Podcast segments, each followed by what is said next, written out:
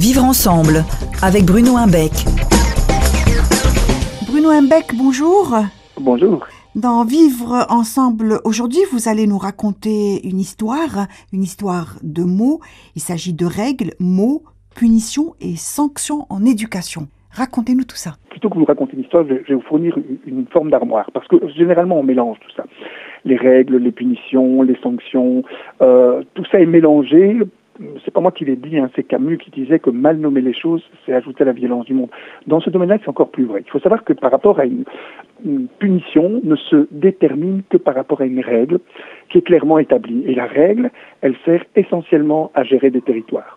Prenez le code de la route, et à Doha, c'est particulièrement vrai. Je trouve que la circulation à Doha est terriblement fluide parce que vous avez des règles qui sont très claires, qui sont explicites, manifestées sous forme de panneaux, et en cas d'infraction, le risque d'être puni est euh, terriblement important. C'est-à-dire tout simplement de recevoir une amende qui va permettre simplement d'installer la règle parce que bah, c'est un renforcement négatif, hein, c'est-à-dire bah, ni intelligente ni euh, particulièrement adaptée, elle doit juste permettre de dire il y a une règle, elle doit être respectée. Et si vous écoutez une ville comme Doha, elle ne fait pas beaucoup de bruit. Allez à Casablanca, vous allez voir, là vous avez les mêmes panneaux, euh, mais euh, vous ne serez pas puni de manière systématique, il faut le dire très clairement. Hein, si vous, euh, euh vous êtes euh, en, en, infraction par rapport à une règle, ben, un petit backfill, vous saurez vous arranger. Il y aura toujours moyen de trouver des arrangements avec euh, les, les, policiers qui ont d'ailleurs beaucoup d'autres choses à faire que s'occuper de l'installation des règles. Et si vous allez encore un peu plus loin, vous allez à Cotonou au Bénin, vous allez voir que là, il n'y a même pas de panneau. Il n'y a même pas de panneau et on vous dit, en principe, on tient sa droite.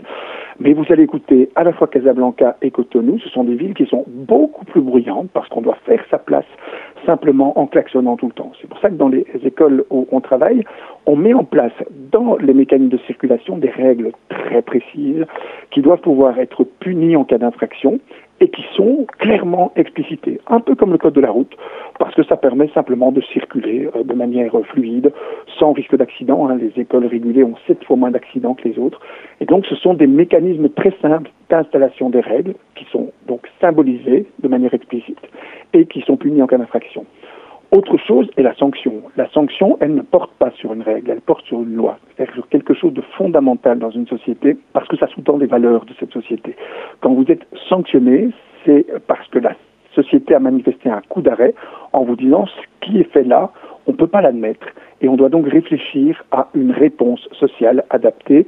C'est pour ça que les lois sont punies euh, par des sanctions. La réponse à une infraction à la loi, ce n'est pas une punition, c'est une sanction, donc quelque chose de beaucoup plus important. Les écoles le font de la même manière. Quand il y a une infraction à une règle, c'est une punition quand on modifie euh, et, et, on ne tient pas compte d'une loi, ça doit être une sanction, donc un coup d'arrêt. Et les sanctions d'ailleurs souvent sont probatoires parce que c'est celles-là qui ont le plus de vertu éducative. Alors justement, hein, vous parlez d'éducatif. Qu'en est-il dans le milieu euh, de l'éducation? Comment se manifestent ces règles, ces lois, ces punitions et ces sanctions? Alors justement, en permettant aux enseignants de faire la part des choses entre ce qui est simplement une, punition, c'est-à-dire euh, l'installation d'une règle qui ne doit pas utiliser beaucoup d'énergie pédagogique. C'est pas quelque chose de difficile d'installer des règles. Par contre, les sanctions, elles doivent être réfléchies en fonction ben, des lois qui sont considérées comme les lois actives à l'intérieur d'un environnement.